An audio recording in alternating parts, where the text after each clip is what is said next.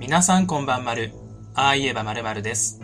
今回取り上げるのは、東京都江東区にあるマンションの一室で、女性のフラン死体が見つかった事件。腐敗した遺体の匂いを部屋の外に出すためかのように回っていた換気扇。部屋にあったコンビニのレシート。これらはすべて犯人が仕掛けたアリバイ工作の一環だったのか。芸能人を含め数多くの人が捜査対象となったが、未だに解決の糸口はつかめていない。では、早速詳しい事件内容を見ていきましょ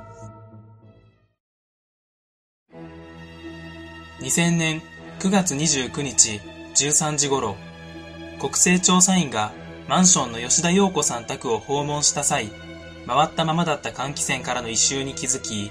マンション管理人とともに室内に入る。その際、玄関の鍵はかかっていなかった。この部屋の鍵がマンションの廊下に落ちていたことが後に判明している。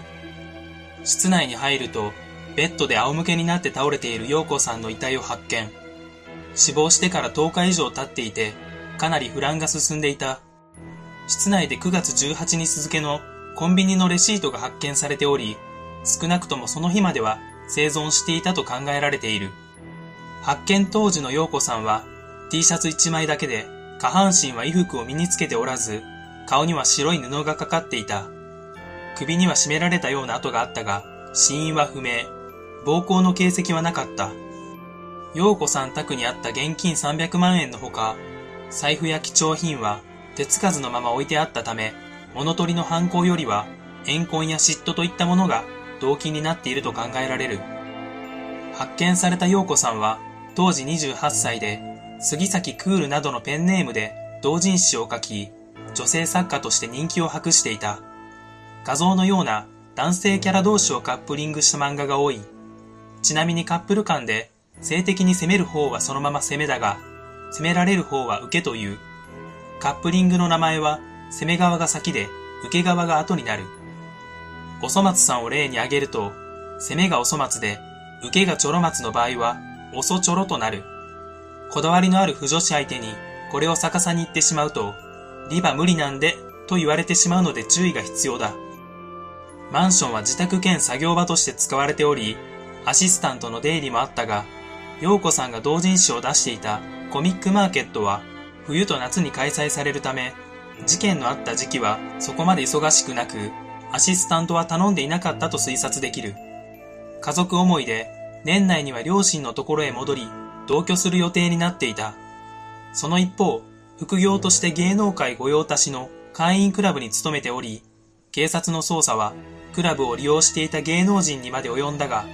犯人特定には至らず、現在まで未解決事件となっている。この事件で怪しい人物といえば、陽子さんのマネージャー、2004年に放送された奇跡の扉、テレビの力で、陽子さんのマネージャーを名乗る男性 M が出演し、陽子さんが生前に残した手紙を公開。そこには、私はあと2、3日で多分死ぬかもです。私が狙われているのは間違いないです。と書かれていたが、専門家によって偽造であると断定。さらには M の筆跡と完全に一致。後に M は手紙の偽造を認めている。このことから M が犯人ではないかという声が多数上がったが、そもそも疑われてもない人物がわざわざ証拠を捏造する必要はありません。M は嫉妬が動機だと話していましたが、他に理由をつけるとすれば、テレビに出て目立ちたかった、そんな感じのくだらない理由ではないでしょうか。今回は、マンションの廊下に落ちていた鍵と部屋に残されたレシート、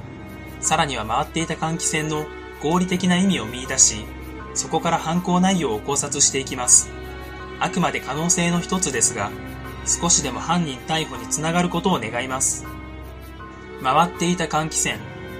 遺体は通常3日ほどで体内にガスが発生し、10日以上過ぎると体内に充満したガスや水分が体外に噴出します。コンビニのレシートの日付が9月18日で、遺体発見が9月29日。ほぼこれに合致します。しかし、換気扇が回っていなければ、匂いが外に漏れず、発見がもっと遅れた可能性があり、腐敗ガスが噴出した時点で確実に誰かに見つけてほしい何者かが換気扇を回したと考えられます。作りかけの料理があったり、完成した料理が残されていたというような情報はなく、彼女が換気扇を回した理由は特に見当たりません。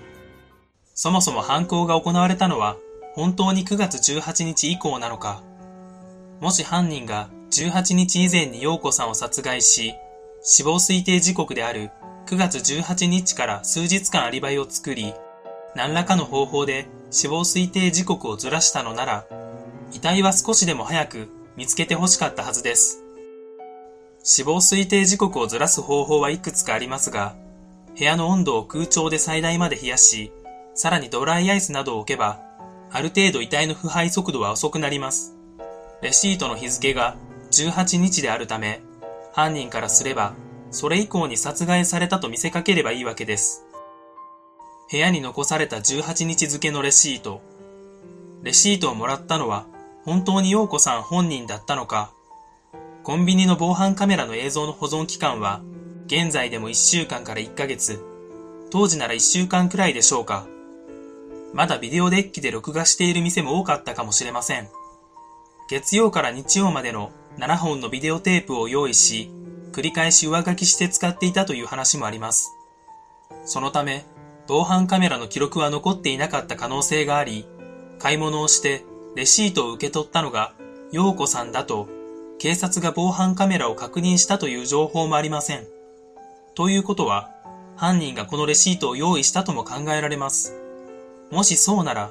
陽子さんが殺害された日時が18日以前ということも十分あり得るはずです。わかりやすいように、犯人が取った行動を時系列順にまとめてみます。陽子さんを殺害し、死亡推定時刻を遅らせる工作をする。18日から数日間、自身のアリバイを確保しつつ、コンビニでレシートをもらう。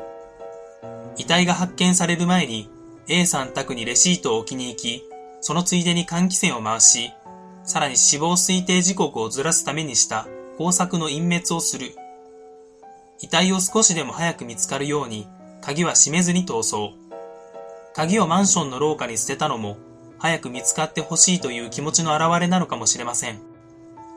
犯人がこのような行動をとった場合、18日以降にアリバイがあったとしても、犯人ではないと言い切れません。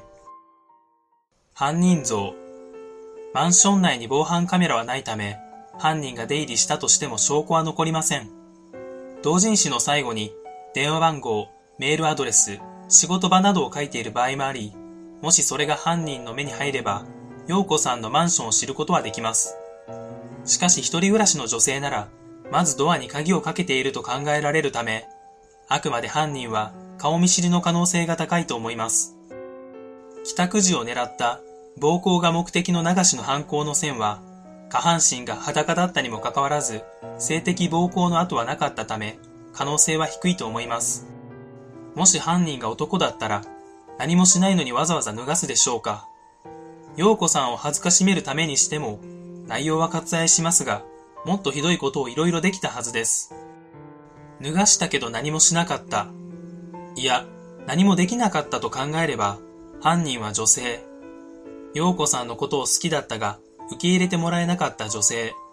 そんな風に考えられるのではないでしょうか。えー、皆様お疲れ様です。以前からずっと、どんなサムネがいいか悩んでて、今回も何パターンか作ったんですけど、どちらの方が目を引くんか、よかったらコメント欄に番号を書いていただけると嬉しいです。この動画は以上になります。よかったらチャンネル登録と高評価をお願いします。最後までご覧くださりありがとうございました。